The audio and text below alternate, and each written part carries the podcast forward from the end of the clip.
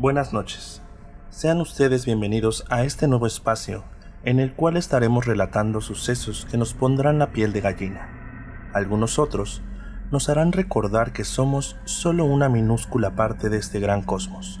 Los callejones, las calles empedradas, la luz de la luna, una terrible tormenta, el bosque y el mar nos acompañarán paso a paso en esta nueva aventura. Ponte cómodo y prepárate para escuchar historias con gran misticismo, leyendas y relatos que te helarán la sangre. Nos encontramos transmitiendo completamente en vivo desde el místico puerto de Veracruz, México, hoy 3 de julio de 2020, siendo las 11 horas con 11 minutos. Antes que nada, me presento. Mi nombre es Tony Caldas y seré el encargado de acompañarte todos los viernes en punto de las 11 de la noche en este escalofriante programa, transmitido por Degenerados TV. Te invitamos a seguirnos en todas nuestras redes sociales como Degenerados TV, Degenerados con número. Y si te gusta el podcast, recuerda que puedes escucharlo directamente en el iTunes Podcast, Spotify y demás plataformas que estarán apareciendo en pantalla. Si nos escuchas directamente desde YouTube, no olvides suscribirte y dejarnos manita arriba. Para nuestro programa piloto decidimos comenzar con relatos, algunos un poco escalofriantes, algunos simplemente interesantes. Recuerden que estaré leyendo sus comentarios y los invito a escribirme todos aquellos sucesos que se han quedado grabados en su memoria. Recuerden que tenemos el número de WhatsApp 22 94 93 37 10 donde los estaremos escuchando.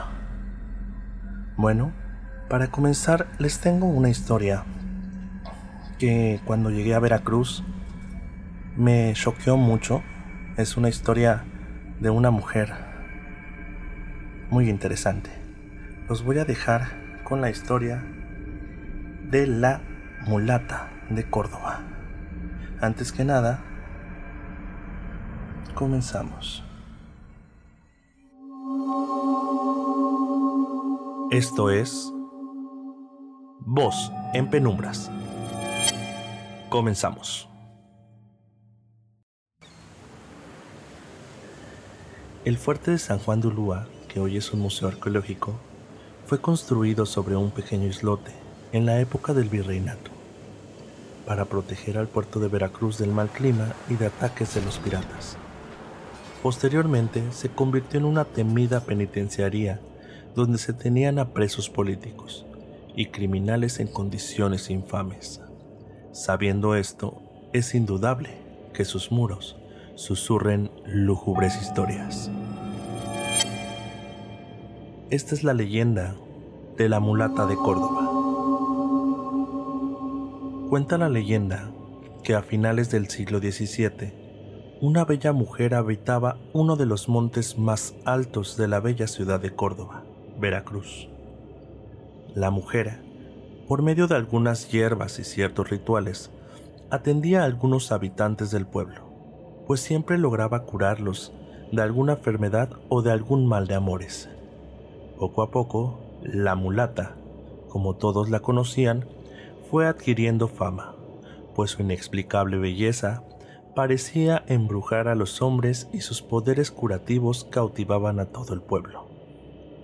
Un día, el alcalde, don Martín de Ocaña, por medio de costosos regalos, trató de conquistarla, pero la mulata siempre se negó a recibirlo y a salir con él. La molestia de Ocaña fue tan grande que acusó a la mulata de practicar brujería y de haberle dado a beber un brebaje para que perdiera la razón, motivo por el cual las autoridades tomaron cartas en el asunto. Como era de esperarse por la época y la tan conocida Santa Inquisición, la gente del pueblo apoyó la historia de Ocaña. Por miedo a represalias, aseguraban que la mujer hablaba cada noche con el mismísimo Satán de forma que la bella mujer fue llevada a la fuerza a la cárcel de San Juan de Ulúa. La condena que recibió fue morir quemada en leña verde, frente a todo el pueblo. No sin antes pasar un tiempo en las condiciones más deplorables y tortuosas que caracterizaban a la penitenciaría.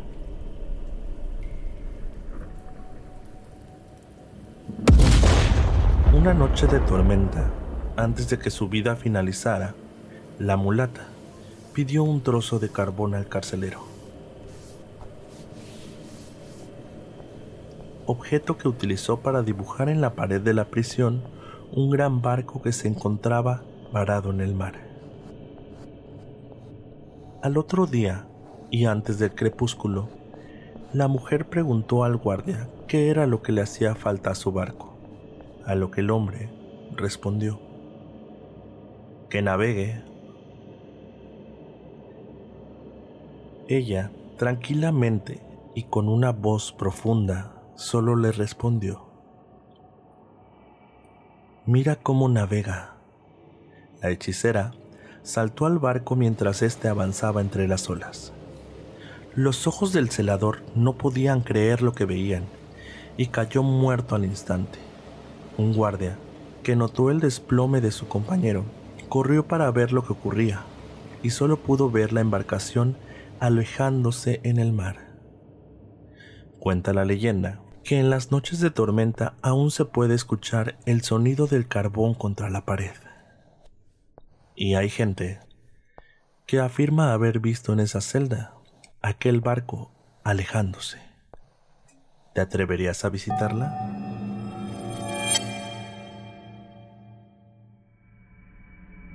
Esa fue la historia de la mulata de Córdoba.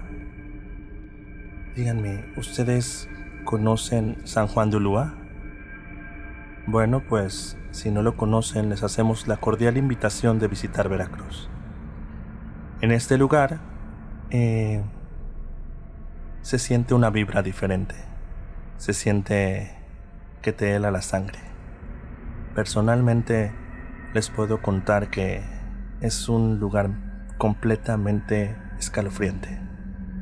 Bueno, pues recuerden que eh, vamos a estar transmitiendo, aparte de por Facebook Live, también en WhatsApp, digo, perdón, en YouTube mm, y en podcast como Apple Podcast, eh, Spotify y Anchor. Entonces eh, pueden encontrar los datos directamente en la página. Los invitamos a que le den like a la página de Degenerados TV, en donde Transmitimos cada ocho días un programa el día miércoles, eh, un grupo de nosotros. Además, los días lunes comenzaremos con un programa, mi compañera Bubudov, un programa eh, de variedades llamado Fresas con Crema.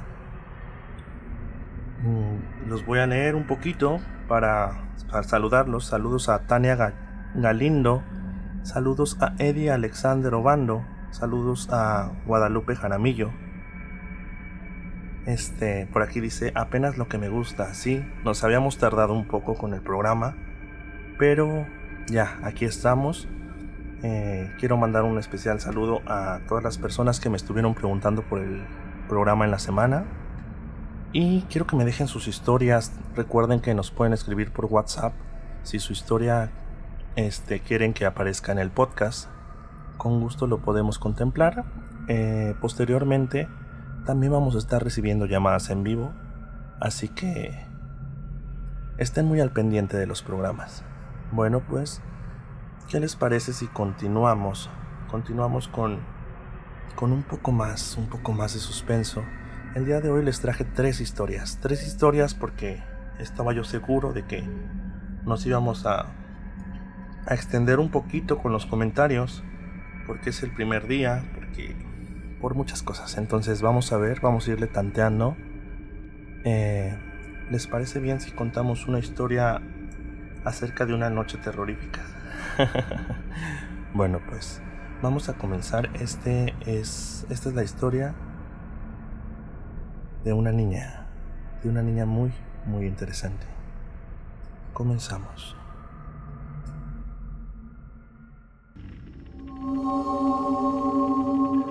Leonor se mudaba de nuevo. A su madre le encantaba la restauración, así que su insaciable gusto por las casas antiguas empujaba a la familia a llevar una vida más bien nómada. Era la primera noche que dormían allí, y como siempre, su madre le había dejado una pequeña lámpara encendida para espantar a todos sus miedos. Cada vez que se cambiaban de casa, le costaba conciliar el sueño. La primera noche apenas si durmió. El crujir de las ventanas y el ruido exterior la despertaban continuamente.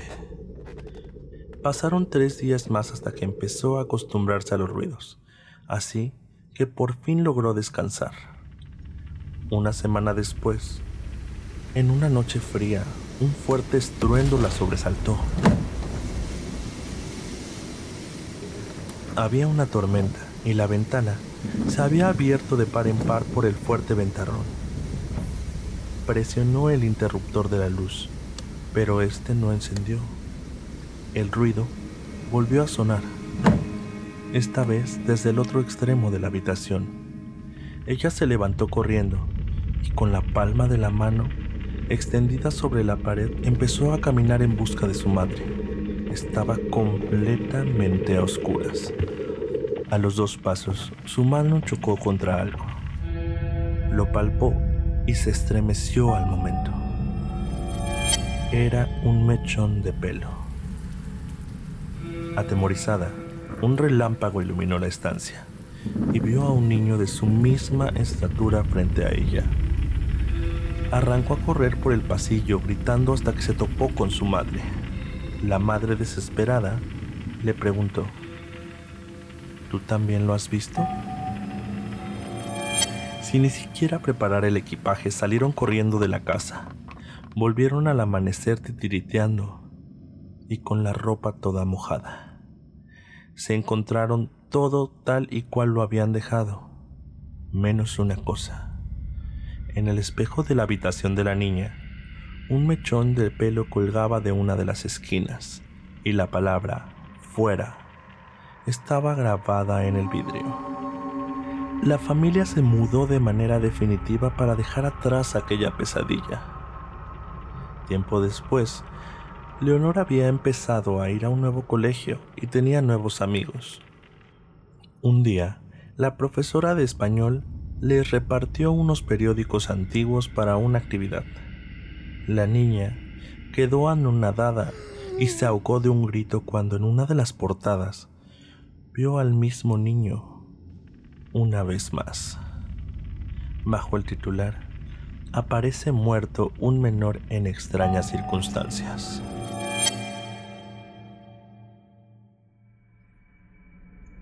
Así es.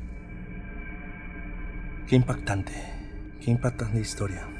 Yo en lo personal, en una ocasión, eh, salí corriendo porque llevaba prisa, vivía en ese entonces en el Estado de México, y sentí que me, que me atravesó algo, algo el cuerpo. Fue una sensación eh, inexplicable, fue una sensación que, que me dejó helado el alma, o la alma, perdón, este me dejó una sensación increíble de, de querer llorar y me dejó un frío, un frío que, que recorrió directamente mi cuerpo. Vamos a seguir leyéndolos. Recuerden que me pueden mandar sus historias eh, por medio de WhatsApp al 22 94 93 37 10 y que también eh, vamos a estar recibiendo llamadas en vivo a partir de la próxima semana eh, al mismo número. Bueno, pues eh, vamos a mandar un saludo a Javier Choco Hernández que nos escucha desde Canadá. También quiero mandar un saludo a toda la gente de Texcoco, a mis compañeros de, de, de Degenerados, a Bubu Dove que nos está escuchando abajo de sus cobijas, a Guadalupe Jaramillo, a Belinda Belly Hardy, a Daniel Castañeda y a toda, toda la gente que nos escucha desde otros países. Este, vamos a mandar un especial saludo a, Elba Castañeda, este que nos escucha desde Estados Unidos, también saludos hasta Colombia, Colombia. Bueno chicos, este, pues qué más. Quiero que me cuenten historias. Realmente este programa está hecho para ustedes y fue una petición que, que muchas personas me hicieron. Eh, quiero escucharlos. Hay miles de historias. También quiero que me, que me den ideas de qué quieren hablar. Hay historias por si quieren hablar de la llorona, si quieren hablar de, del chupacabra, si quieren hablar de los nahuales, de las brujas. Yo en, particular eh, tengo una historia un poco interesante. Eh, corría el año, yo creo que tenía yo como, como 10 años. Estamos hablando que, esta historia ya tiene como 17 años. Este, vivía yo en el Estado de México iba con, continuamente a visitar a la hermana de mi mamá, que, bueno, a mi tía, y nos quedábamos a vivir, eh, bueno, no a vivir, a dormir en su, en su casa. Eh, mi tío trabajaba como velador en una, en una hacienda y trabajaba eh, de esos trabajos que son 24 por 24 o 12 por 12, no sé realmente bien. Y siempre lo íbamos a, a encontrar en el camino, ¿no? Porque eran como tres kilómetros que caminaba, atravesaba un pedacito de bosque, un pedazo de un, río y este nosotros sabíamos que venía porque nos mandaban ya cuando empezaba a anochecer y sabíamos que venía porque este, entre mis primos y yo veíamos que se prendía una lucecita y se apagaba y se prendía otra y se apagaba a lo lejos y era un cigarro pero este cigarro llevaba una historia atrás, ¿no? y se las voy a contar de volada. Resulta ser que años atrás, mucho, mucho antes de que nosotros encontráramos a mi tío en el camino, una noche mi tío salió de trabajar y al pasar el riachuelo, este, vio a una, una dama muy, muy hermosa, ¿no? Que empezó a caminar y mi tío, hombre al fin, eh, decidió seguirla. Caminó y caminó eh, y en un momento dado eh, prendió un cigarro. Al prender este cigarro con un cerillo, dejó soltar el soltó el cerillo y el cerillo cayó y cayó y cayó y cayó. Entonces se dio cuenta que estaba en la orilla de un barranco y que la mujer seguía caminando enfrente de él, ¿no? A unos cuantos metros. Ya no estaba caminando, obviamente.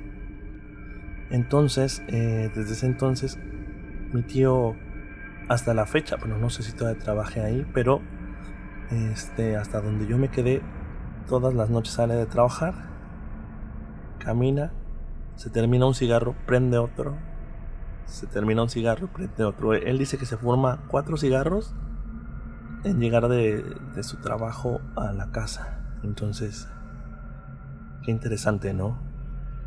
Bueno, pues eh, vamos a seguir a ver si alguien más se conecta para mandarle saluditos o este recuerden recuerden descargar las aplicaciones por las cuales van a estar eh, disponibles los podcasts eh, Spotify este Apple Podcast podcast y ah, también vamos a estar transmitiendo directamente en YouTube. Nos van a poder encontrar como voz en penumbras. En YouTube vamos a a tratar de manejar este un contenido a lo mejor un poquito más visual. Este y eh, recuerden darnos like seguirnos compartirnos. Realmente hoy es nuestro primer día y queremos que esto se convierta en algo maravilloso algo que cada ocho días estemos nosotros aquí entonces échenos la mano ya me estoy trabando en que esto crezca y crezca bonito no bueno, pues vamos con. Les traje otra historia. Una historia más. Este. Muy interesante. Esta historia me dejó pensando muchas cosas. Ahorita que la escuchemos, vamos a hablar un poco más del tema. ¿Ok? Entonces, los dejo con esta historia.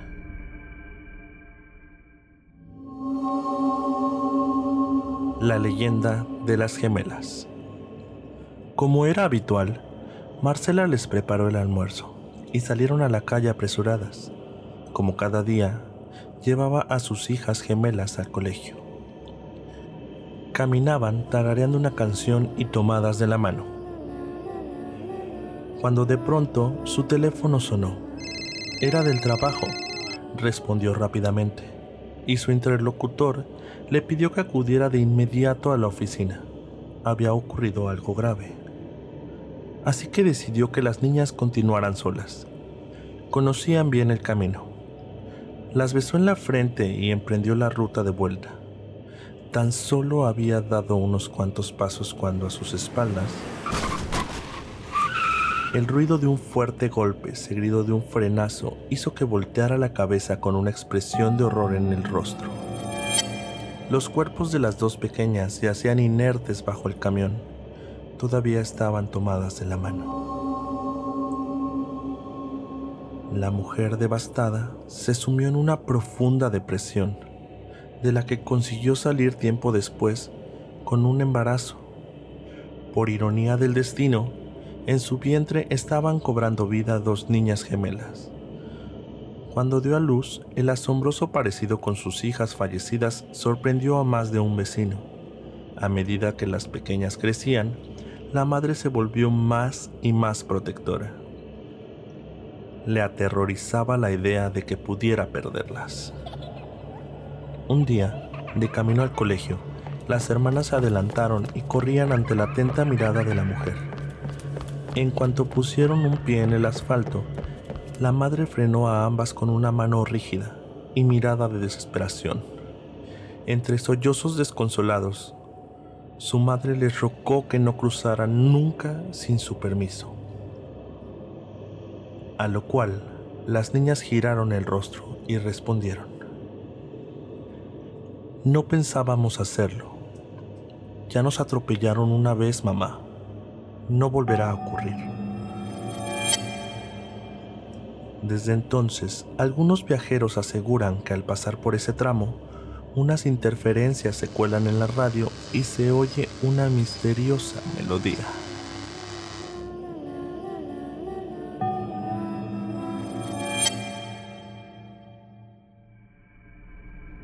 Así es. Díganme ustedes, ¿creen o no creen en la vida después de la muerte, la reencarnación, quizás. Este tema es bastante, bastante complicado, bastante complejo. Si tienen alguna historia similar, háganoslo saber. Eh, recuerden que vamos a estar transmitiendo cada ocho días a las 11 de la noche y este vamos a estar hablando sobre sucesos no solo paranormales Vamos a hablar de ovnis, vamos a hablar de, de algunos asesinatos que aún no tienen explicación o que son tan sangrientos o tan sádicos que merecen estar aquí. Vamos a estar hablando de cuestiones de viajeros en el tiempo. Vamos a estar hablando de creencias cotidianas. Vamos a estar hablando de, algunos mitos religiosos, no religiosos. Y no solo de, México, de Veracruz, vamos a nos vamos a extender todo lo que más se pueda. Yo creo que tenemos material suficiente para para tener muchos muchos programas muy interesantes. Este, por el día de hoy vamos a vamos a leer algunos comentarios. Aquí dice eh, felicidades al licenciado del sonido. Sí, un agradecimiento especial a Daniel Castañeda, que es la persona que está atrás de todos los efectos que escuchan aquí en el podcast, en verdad es un genio hecho hombre. Entonces, muchísimas felicidades para él. Gracias a, eh, a Degenerados por la plataforma. Y eh, gracias a toda la gente que nos escucha, que estuvo preguntando. Yo sé que a lo mejor algunos no están conectados en vivo en este momento pero este nos escucharán posteriormente en lo que son eh, Apple Podcast, podcast, perdón, Spotify y Ancho. Vale, entonces eh, quería recordarles también que la próxima semana la próxima semana vamos a tener el programa el día lunes de fresas con crema eh, a las 10 de la noche. Y el día miércoles, en punto de las 8 y media de la noche, degenerados por la plataforma de degenerados. Eh, recuerden si nos están escuchando desde YouTube eh, y no se han suscrito, suscríbanse y denos manita arriba. Vamos a estar subiendo muchas, muchas cosas interesantes. Bueno, pues el día de hoy yo creo que vamos a contar una historia más. Una historia más, este, ¿de qué se les antoja? Miren, eh, bueno. voy a contar una historia de mi madre. Eh, mi madre cuando era pequeña, eh, bueno, ya hace muchos, muchos años, vivía en un pequeño pueblo cerca del Estado de México, cerca de Texcoco. En ese entonces era muy... Era una costumbre porque pues obviamente no había luz eléctrica los famosos quinqués y funcionaban con petróleo. Digo, mm, yo creo que muy pocos de los que nos están escuchando saben de qué les hablo, pero este, una noche después de cenar eh, se dieron cuenta que no había petróleo, entonces mandaron a, mi mamá y a uno de sus hermanos eh, por petróleo. No era la primera vez que lo hacían y pues era un pueblo, la mitad del pueblo era la familia, entonces era muy seguro. Entonces, cuando fueron por el petróleo, ellos siempre tenían miedo de pasar cerca de uno de los... En una esquina había un árbol muy muy grande. Entonces, siempre les daba mucho miedo pasar. Cuando pasaron de ida no pasó nada, ¿no? Como siempre. Llegaron, este, compraron el petróleo y eh, de regreso mi madre afirmaba que el frío era más inusual de lo, cotidiano, ¿no? Que era uno de esos fríos que se le metía por la planta de los pies. Digo, ella tenía 10 años. Eh, entonces le pidió a su hermano que caminaran un poco más rápido. Y básicamente suplicó por no pasar por ese árbol. Tenían que dar una vuelta más larga, pero su hermano no quiso, entonces tomaron ese camino. Entonces, cuando se iban acercando, este, ella dice que sintió que algo los veía. Pasaron frente al árbol y no pasó nada. Pero al dar unos pasos, ella escuchó como el, el tronido de la madera que crujía atrás de ellos.